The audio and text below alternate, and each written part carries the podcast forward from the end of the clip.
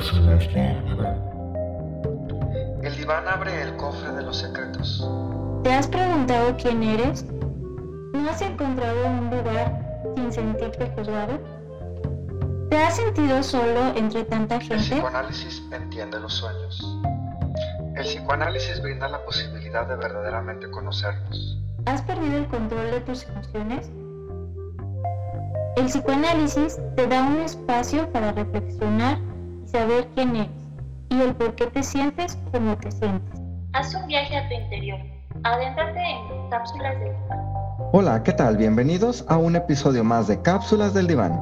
Un proyecto dirigido por su servidora Flor Sandoval y por mi compañero y colega. Jorge Enrique Domínguez. Ambos somos psicoterapeutas psicoanalíticos y comenzamos. Hola, ¿qué tal? Bienvenidos a un episodio más de Cápsulas del Diván. Mi nombre es Jorge y le doy la bienvenida a mi compañera y colega Flor. Hola, ¿qué tal? Eh, bienvenidos y pues vamos a hablar de sé. un tema muy importante. Si ya hace un tiempito que no nos ha- este, les habíamos por ahí subido algún episodio entre las vacaciones de verano y distintas actividades académicas y profesionales, nos habíamos tardado, pero ahí estamos aquí de vuelta. Como en los episodios anteriores hemos estado platicando de algunas películas, que son nuestras cápsulas eh, del diván cinematográficas, hemos visto que han tenido eh, gusto y aparte como que se complementa. Yo creo que en la plática el que luego alguien pueda ir a buscar la película y más pues que son accesibles en el internet. Entonces vamos a platicar de una película que se llama en inglés Gaslight. Esta película es americana, es un thriller psicológico y es de 1944. Entonces, si la buscan en internet, la película está en blanco y negro y es muy parecida a esta película al estilo de películas que hace Alfred Hitchcock, como la película de Psicosis, como la película de Ven- eh, Ventana Indiscreta, de Marnie. Son ese tipo de películas que tienen algún as- as- asunto, aspecto psicológico y entonces que uno como eh, televidente, cuando va viendo la película, como espectador, va sintiendo como esto está raro, algo no checa, ¿qué está pasando aquí? Preguntas. Y mientras uno trata de acomodar. Entonces, este, vamos a platicar el día de hoy de la película de Gaslight y vamos a irles diciendo, incluso luego como este término se empezó a utilizar, este, cómo, cómo la- el nombre de la película se empezó a utilizar como término, en qué situaciones se utiliza y a lo mejor también ya lo han escuchado, a pesar de que es en inglés, en algunas personas utilizándolo en español. Vamos a comenzar entonces, Flor, con la sinopsis de la película, sin spoilearla. ¿Qué nos puedes decir? Sí, mira, pues esta película es la segunda película que se filmó de esta obra. Es una obra de teatro que se escribió en 1938 por Patrick Hamilton y ya después se adaptó al cine. En la obra de teatro es un poquito diferente, mm, bueno, por, mm, diferente en que no sale lo previo, lo previo a, porque en la película eh, inicia como que algo pasó en una casa muy grande, bonita, eh, antigua, y duró muchos años en, en rentarse y shalala. Entonces, en la obra de teatro sale la vida previa de, de Paula y de Gregory. Paula era una candidata a soprano en, en Italia. Entonces ella eh, estaba estudiando ahí en, la ópera, me imagino que de Roma, y después conoce a Gregory, que era el, pianista que acompañaba a- ahí en los ensayos. Eh, eh, ocurre el flechazo y él le propone matrimonio. Eh, a lo que ella estaba muy confundida porque estaba a punto de despegar su, su carrera como, como soprano y entonces le dijo, ah, pues dame chance, eh, de- déjame irme a, a un lago, el lago de Como, para, para pensarlo, analizarlo y, y ya después tomó una decisión. Y entonces, no, pues que sí. Y ya se va, se va ella al lago y cuál fue siendo su sorpresa que cuando llega, ahí estaba el Gregory. ahí estaba Gregory y pues algo que puede ser así como que súper romántico, pues más bien tiene en, un trasfondo como muy eh, justo narcisista, en donde no se le da espacio a la alteridad, ¿no? no se le da espacio al otro. como no respetando los tiempos de alguien. Y entonces aquí es la primera fase de lo que más adelante vamos a hablar, que es como un bombardeo de amor, en donde pues se parece súper romántico, mm, se piensa que tiene la pareja perfecta, uy, qué lindo, qué detallista, pero en sí está siendo muy controlador y manipulador. Y entonces eh, ahí, justo ahí es cuando ya se van a, ella toma la decisión de sí abandonar lo suyo para irse con él, hacer lo que él quiere, o sea, casarse, eh, porque ella em, tenía como, era de familia de mucho abolengo allá en Londres, ya se van a Londres. Y eh, hay un antecedente de Paula que su mamá constantemente tenía eh, problemas mentales. Pareciera que tenía algún trastorno mental eh, y que estaba mucho tiempo internada en hospitales psiquiátricos, en hospitales de salud mental, y ahí muere. Entonces, eso empieza a ser como una información que toma Gregory para empezar a chantajear y manipular a Paula. No sé si, si tú te acuerdas de una escena en donde están en, un concierto y, y luego que, que, que, ella descubre que en su bolsita hay como un reloj y entonces eh, se, se, pone, le da como una crisis de ansiedad y él le dice, ay, es que, es que no, todavía no estás bien para salir en público y te puede, o sea, que se va a poner muy mal por también por toda la carga genética que, podría tener y ahí, y, ahí ella empieza a dudar también mucho de su cordura, ¿no? De, cómo está ella mentalmente. Situaciones así, Flor, en, ahorita que, te planteabas tú el bombardeo de amor, y luego que es un amor entre comillas, es muchas veces tiene esta característica de es que se preocupa por mí y es que se preocupa por ella, porque las frases son, no estás bien, yo te cuido, mejor hay que quedarnos en la casa, no hay momento para salir. Pero en realidad eso que está disfrazado de, cuidado no es más que una manera de ir cortando las relaciones que la persona tiene con el exterior y con personas cercanas. Ajá, que esa es otra de las funciones que hace eh, la persona mm, que hace gaslight, ¿no? en donde aísla a, la, pareja o a la persona, porque se puede dar en, cualquier relación.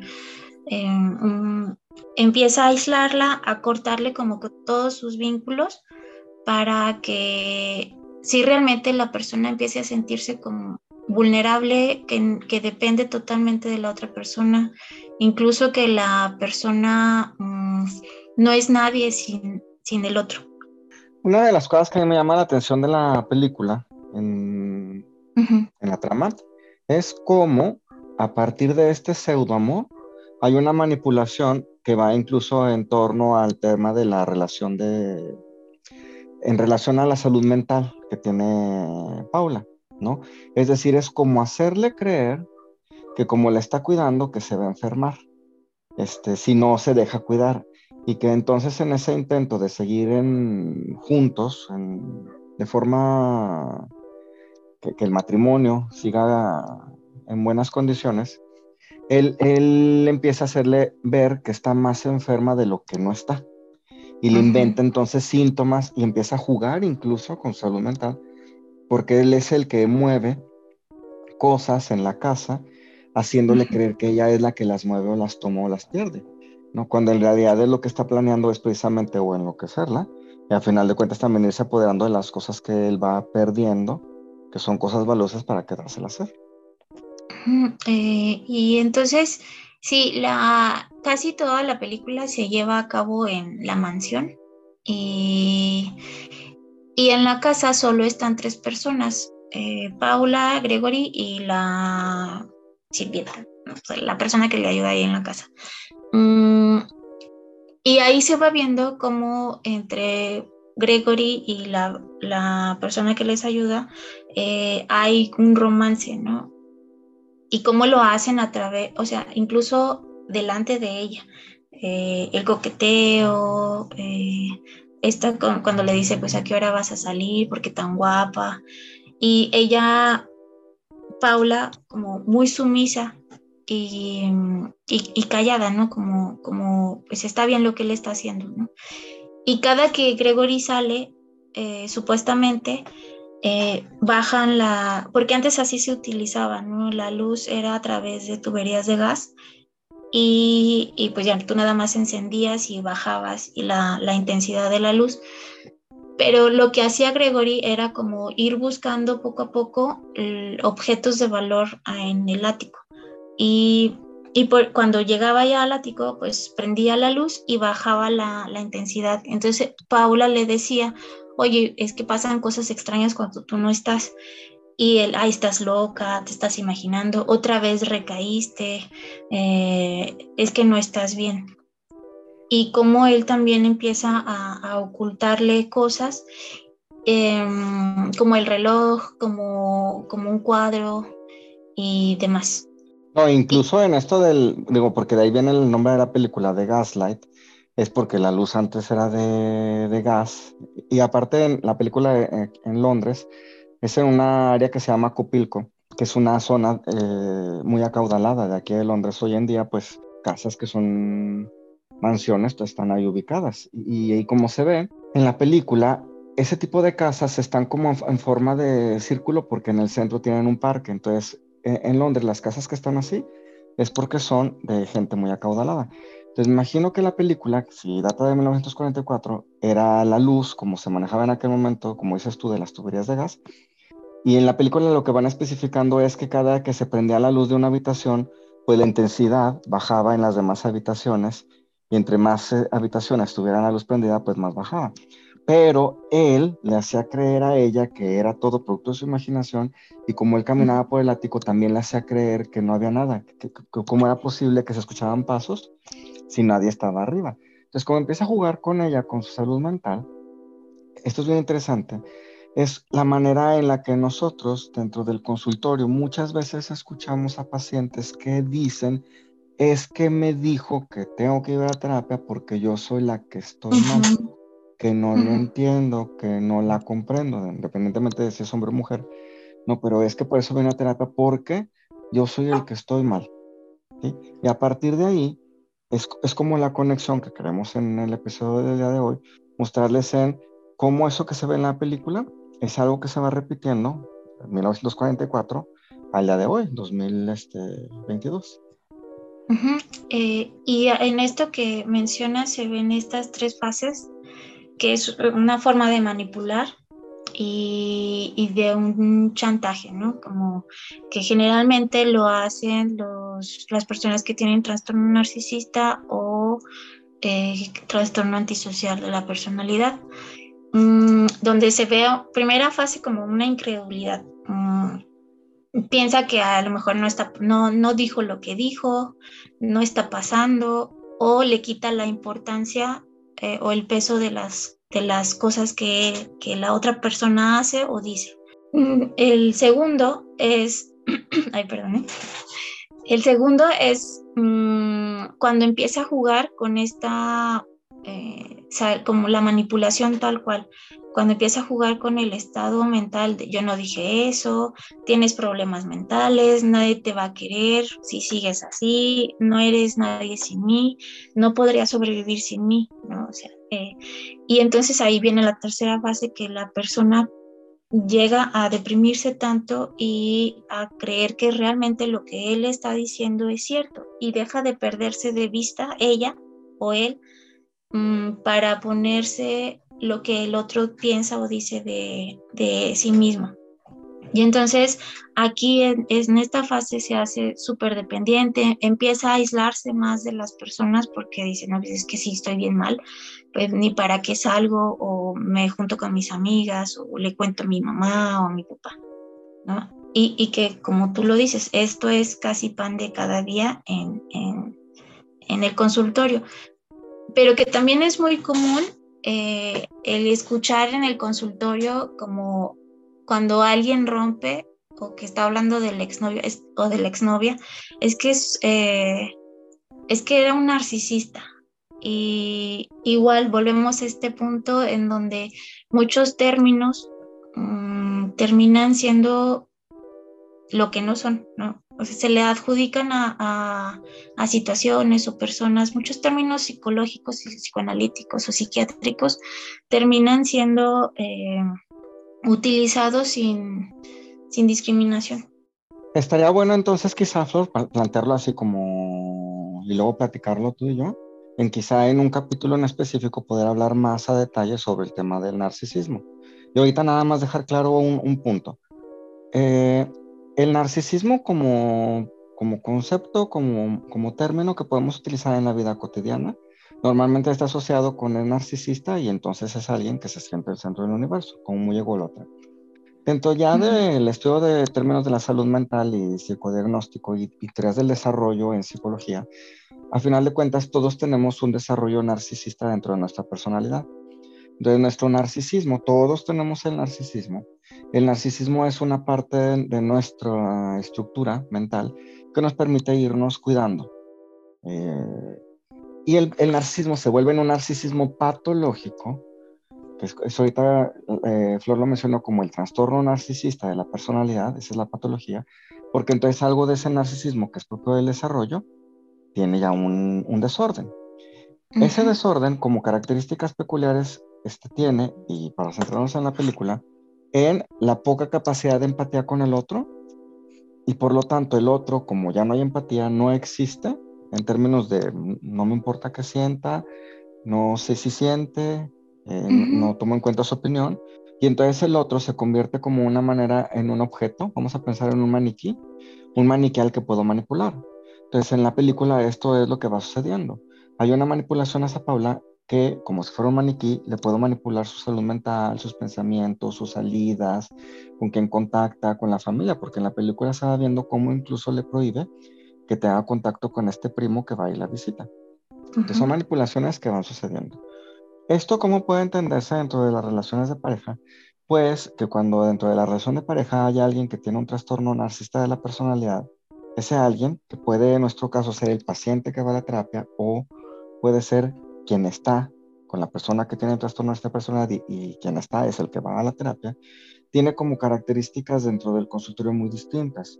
¿Por qué? Porque quien está viviendo con alguien que tiene este, trastorno de la personalidad no detecta qué es lo que está sucediendo porque le resulta difícil entender la manera en la que el trastorno narcisista de la personalidad interpreta la realidad, el entorno, que está interpretado desde dos eh, mecanismos básicos, o la devaluación, que es extrema, y la idealización con su respectiva omnipotencia, que también es extrema. Así está en una montaña rusa constante quien eh, vive con un trastorno narcisista de la personalidad. O devalúa mucho a la pareja y luego la puede idealizar. Y lo que vemos en la película es eso. Hay una de repente idealización de qué guapa te ves, pero luego la devaluación con, pero no te pongas ese abrigo. Y luego otra vez la idealización, ¿no? Pero ponte el dije con el que te ves espectacular, pero luego la devaluación, pero no, ya vámonos porque tenemos que regresar a la casa. Entonces es un ida, subir y bajar que sufre mucho quien está viviendo con alguien que tiene el trastorno narcisista de la personalidad. Y cuando el paciente es quien tiene el trastorno narcisista, estas son las características que también eh, se van permeando dentro del tratamiento. La devaluación constante al tratamiento y al psicoterapeuta, y luego también una, idealización extrema este, primitiva hacia el tratamiento y también hacia el psicoterapeuta. y, bueno, tampoco eh, llegar a, ver como a las personas que tienen este trastorno como si fueran muy, muy malas, ¿no? Realmente, eh, finalmente es, es, una enfermedad, es una patología eh, que, que, está pues, padeciendo la persona y, y, al final es muy triste, ¿no? Porque terminan eh, solos generalmente mm, con relaciones muy superficiales, en donde a lo mejor Mm, sí quisieran estar con alguien, pero no pueden estar con alguien, ¿no? Porque es más grande la envidia que, que el poder establecer un vínculo. me gustaría decir algunos de los como puntos, si alguien se identifica o alguien checa, pues bueno, eh, habría que, que, acudir a terapia. Bueno, un patrón persistente de grandiosidad, esto que decías que yo soy Juan Camaneiro, yo soy el, mero mero, ¿no? O la mera mera. Una necesidad constante de adulación por parte de los demás que les estén diciendo lo valioso que son, lo, lo querido que son, lo admirado que son. Y siempre hay una falta de empatía al otro. Por eso eh, ellos a las personas solo las ven como objetos, ¿no? Como estas, estas personas que a lo mejor um, una persona que solo sale con chicos o chicas y solamente los utiliza como para sus fines y no para tener una relación y, empieza este manipuleo, ¿no? Entonces, cinco más de los siguientes puntos van a estar ahí como, si alguien tiene cinco o más de estos puntos, entonces ya se hace como un diagnóstico un sentido exagerado e infundido de su propia importancia, esto que decíamos como la grandeza, una preocupación muy constante de fantasías de logros ilimitados eh, con influencia de poder, de poder, que son muy inteligentes o muy guapos. No sé, esto me recordó mucho a los polivoces, no sé si alguien que nos está escuchando los, los ve, pero hay un personaje que se llama eh, Gordolfo Gelatina. Y mm. este personaje, si, eh, o sea, si tú lo ves, pues dicen, ay, no.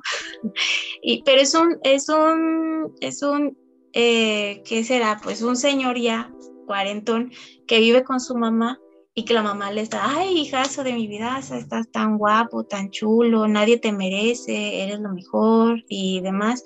Y como él sí se la cree, ¿no? Y ni trabaja y solo o sea, se cree modelo. Está muy, muy cómico ahí, pero es algo así, ¿no? Que, que se cree súper acá, eh, el, el, más grande. Una creencia de que son especiales y únicos, ¿no? Eh, deben asociarse con personas de su nivel, ¿no? Y ven a todos los demás como inferiores y casi nadie les llega. Una necesidad de ser admirado eh, incondicionalmente y un sentido de derecho, o sea, o sea, del derecho que ellos pueden hacer, deshacer lo que ellos quieran porque son ellos, simplemente porque son ellos. Esto se ve muy, mucho en, el consultorio con pacientes que siempre rompen el encuadre. El encuadre es como las reglas que se tienen ahí en, el consultorio, ¿no? Y que hay que respetar eh, de común acuerdo. Y ellos, ah, no voy a ir, cámbiame la cita, o muéveme acá, o, o nada, yo no pude venir, o o que llegan tarde y quieren su tiempo completo y demás. Pasa también mucho. Eh, una explotación también de los demás para lograr sus propios límites. Como son objetos los otros, entonces no les importa hasta cierto punto por la falta de empatía, pues pisotear a alguien más para llegar a, a, sus fines. Pasa en la política, ¿no? Pasa en, en la vida real. Eh, bueno, no siempre, ¿verdad? Pero sí. Y pues esto que decía de la falta de empatía y una envidia de lo, a los demás. Y es, es en conjunto como, como las características que puede tener una persona que tiene trastorno narcisista y que muchas veces va acompañado eh, cuando ya es un narcisismo maligno con algo antisocial. y ahí es cuando... No, y en, el discurso de la persona que tiene el trastorno narcisista de la personalidad, en el discurso sobresale una sensación de vacío constante, que aunque se trata de llenar con este, lo estético en el cuerpo, cosas materiales, viajes, con muchas cosas que pueden ser disfrutables por ratitos, al final de cuentas no se llena ese vacío. Es una sensación de vacío de tanto tiempo que cuando aparece otra vez este, algo que se disfruta por un ratito, viene luego eh, con mucha fuerza el vacío y el enojo de que por qué no es como un eterno poderlo disfrutar. En la película de Gas eh, Light eh, es lo que se puede ver como este hombre, se me olvida el nombre, Gregory, cómo es que este Gregory se puede ver, si, si ven la película como en el foco de, ¿y este hombre qué lo llena? ¿Qué verdaderamente disfruta la vida?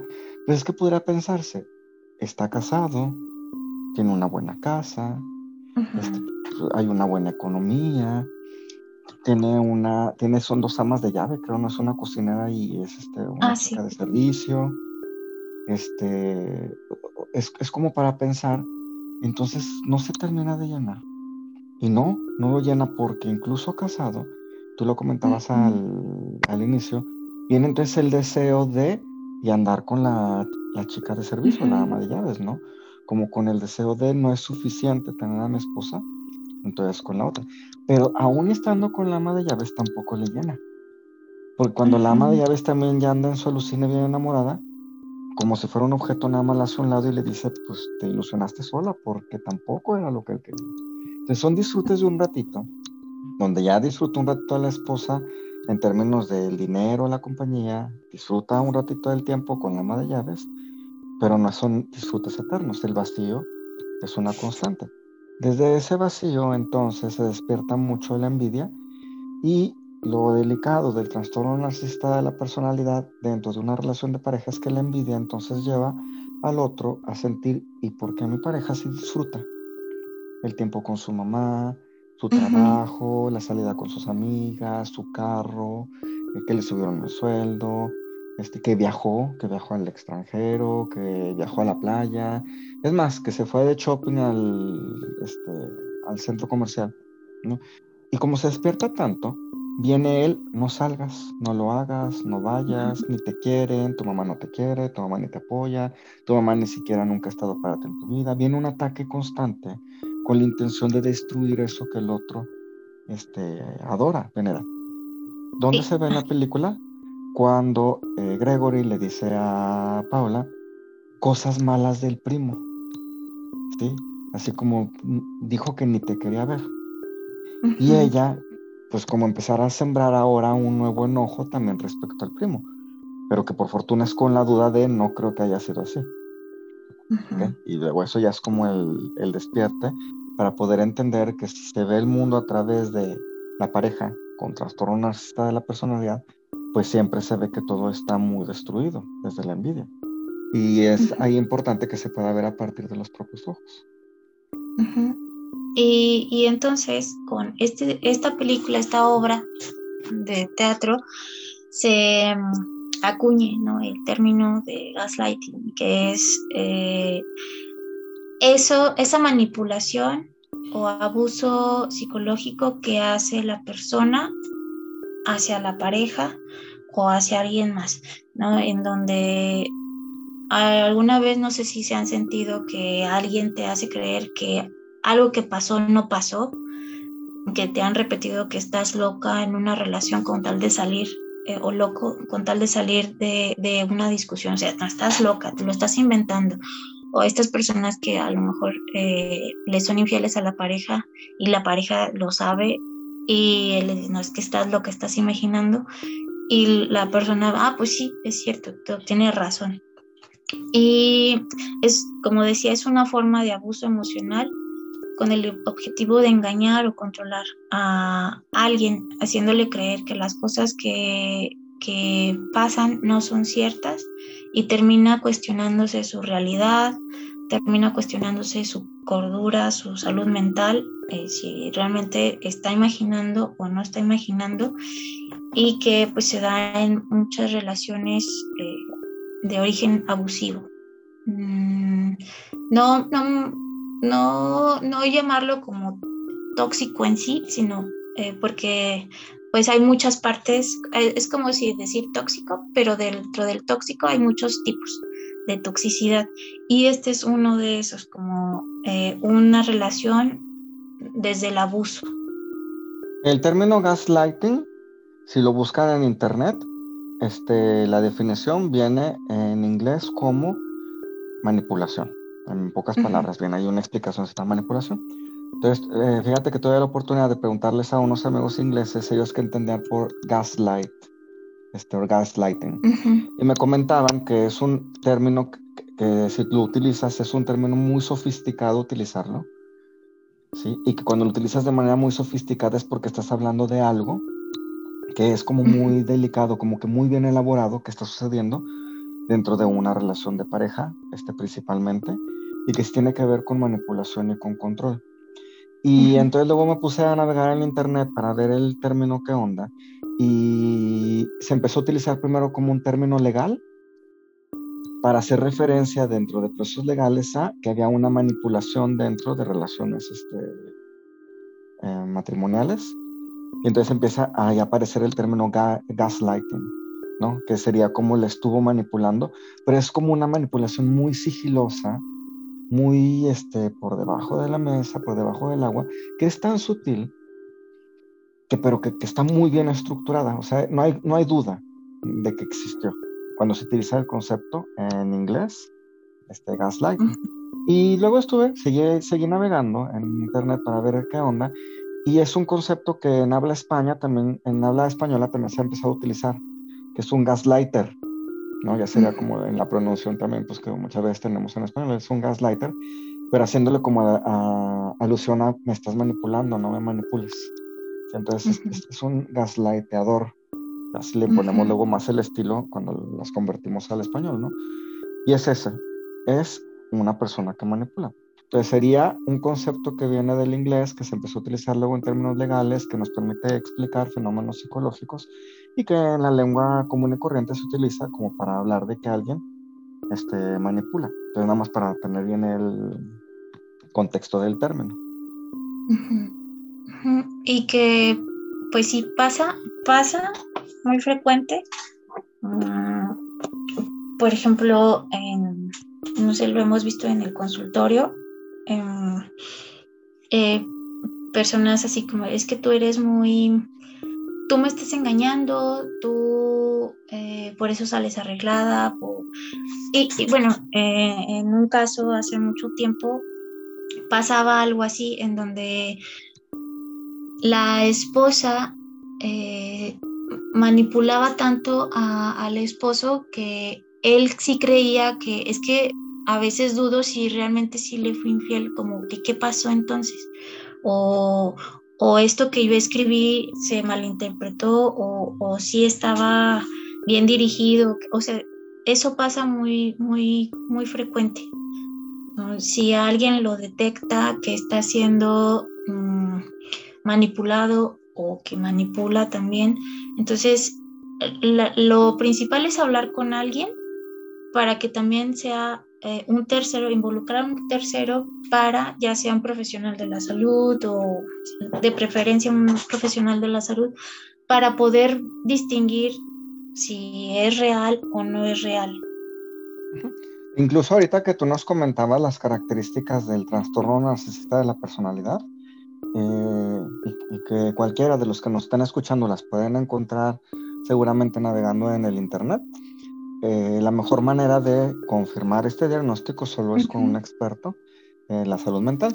Y yo creo que en las relaciones de pareja de hoy en día, las redes sociales se han convertido en una manera, en el espacio, este, donde se utiliza mucho esta manipulación. ¿sí? Y se repite en el discurso de los pacientes. Decías tú hace rato, el trato de, tratar, vamos a poner que en la relación es muy común, el hombre trata a la chica como si estuviera loca, ¿no? Y dice, no es cierto. Aun y cuando la chica, por accidente o porque lo buscó, ve que sí tiene el chico en sus redes sociales comunicación con alguien más. Y cuando tiene esa comunicación, el chico puede empezar a hacer, borrar las conversaciones, este, apagar los datos del celular cuando está con ella, o sea, hacer varias cosas como para que no descubra, manipulándola. Pero cuando ella descubre ese un algo, o algo le está haciendo este ruido, como dice Noel, que busca encuentra y lo encuentra, y aún y cuando lo ha, lo ha visto, lo ha leído, intenta decirle no es cierto, lo que viste no era así, y empieza a envolver, empieza a generar esta sensación de que a lo mejor es la que está mal, que malinterpretó las cosas o que ni siquiera lo que ve es correcto. Este es, por ejemplo, un indicio de cómo alguien, obviamente entre el, a lo mejor el temor y el susto también de que, de ser descubierto, pero cómo alguien trata de manipular la mente de la otra persona. donde, aunque desafortunadamente se haya sucedido, lo más honesto sería poderlo enfrentar, poder aceptar la culpa, poder intentar repararlo, que esto permite una relación de pareja llevar como en dos caminos, este, siendo muy rígido, dos caminos distintos. O el camino de la aceptación para, a partir del conflicto, poderlo reparar, o el conflicto de la negación total de nunca pasó, lo que sí pasó, y nada más estar ahí generando una nube este, de manipulación dentro de una psicoterapia de pareja, de quien dice que no pasó lo que son muchas pruebas que dicen que sí, y son intentos de llevar la salud mental de la pareja al límite, diciéndole que la realidad no es la realidad. Y esos son indicios del gaslighting. Y que precisamente lo hacen con la intención de, de, que la otra persona no se vaya, ¿no? Porque son personas muy dependientes, no, se, no necesariamente por amor, ¿no? Sino porque ellos necesitan eh, lo que la otra persona les da. Eh, estos puntos que les, que les decía, eh, necesitan el reconocimiento, necesitan a lo mejor la persona con la que están la creen más inteligente, más eh, sociable, más algo, y entonces sienten que a través de estar con alguien así, ellos son así, como muy exitosos, son muy guapos, son muy carismáticos. Entonces lo hacen para que esa otra persona, además de la envidia que, que de destruir lo que los otros tienen, Mm, destruyen a la persona para que no se vaya, para él seguir siendo el valioso, el admirado, el, necesitado incluso, ¿no? Como que, ay, depende de mí totalmente, ¿no? La traigo aquí muerta o lo traigo aquí muerto. Pero es en base a la construcción de toda una, de un disfraz, de un disfraz enorme que encubre que en realidad no es un amor genuino, no hay honestidad, no hay algo que complemente es en base del, vacío. Ya los que estén interesados en ver la película, si la ven y llegan al desenlace, se van a dar cuenta cómo es lo que detona al final en Gregory. ¿Quién es verdaderamente Gregory? El cuando el disfraz se desmorona y los efectos que tienen en la salud mental de Paula a la larga, a lo largo de la película. La película es muy buena. Este, tiene muy buena trama, tiene, está muy bien filmada, las actuaciones son buenas, les va a gustar. De, hecho, Ingrid Bergman, eh, la actriz Paula, ganó el Oscar con esa, con esa película. Está muy padre, es de los años pues, de 1944. Y también el trastorno narcisista de la personalidad decía terminar después con un trastorno antisocial o una psicopatía. Y es ahí donde pues, ya se encienden más los focos rojos y que muy probablemente el próximo podcast eh, hablemos de la psicopatía. Así es, y ya también luego nos daremos la oportunidad de a ver si dedicamos un episodio al tema del narcisismo para explicarles cómo no siempre el narcisismo como concepto es malo, así. Que hablar de narcisismo tiene una explicación y qué significa dentro de la salud. Sí, se puede eh, hablar solo como el trastorno narcisista de la personalidad desde un punto psiquiátrico pero desde un punto psicoanalítico el narcisismo es mucho más. No, no solo es un, eh, algo negativo, como tú bien lo dices, sino puede ser como coloquialmente se habla el autoestima, puede ser ese afecto que se le da a los bebés y el bebé cómo se siente, o sea, implica más cosas. Entonces, una parte es lo psiquiátrico, otra parte es ya lo psicoanalítico, cómo se utiliza ese término. Sí, fíjate, pues es, el, es el, el narcisismo como término común y corriente, el trastorno narcisista de la personalidad visto desde un manual diagnóstico o visto desde una clave psicodinámica, o también se puede utilizar el concepto narcisismo patológico, o rasgos narcisistas, o el narcisismo maligno. Entonces, sí hay como hay una gama de conceptos que a lo mejor sería bueno en algún episodio considerar. Sí. Este, lo platicaremos. ¿Algo más que quisieras agregar? No, yo por mi cuenta, este, creo que fue muy buena charla y como siempre, con las cápsulas del diván cinematográficas acompañado de la película y quien la vea, le va a hacer sentido lo que estamos platicando. Eh, véanla hasta el final, la película es buena, no es aburrida y no es larga, tiene muy buena trama. Ojalá y, les, y nos dejen de, de, contactarnos y escribirnos qué más les gustaría conocer en este podcast. Ajá, y la, la pueden eh, ver en YouTube o en... O sea, es desde muy fácil acceso la película. Y pues eh, gracias a los que nos escuchan, un saludo a todas las partes del mundo que nos están sintonizando. Y pues un gusto, Jorge. Sí, vamos a estar ya no, vamos a procurar estar más presentes en el episodio y no dejarlo en este podcast así tanto tiempo porque creo que pasaron dos meses. Pero bueno, eran por, por causa mayor, las vacaciones y demás, lo de la escuela. Muy bien, pues nos vemos en el siguiente podcast. Gracias, hasta luego.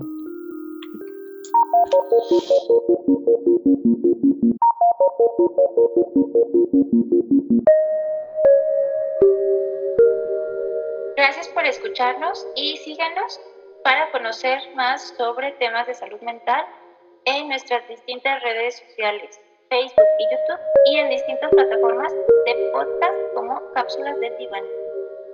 Escríbenos a cápsulas.divan.gmail.com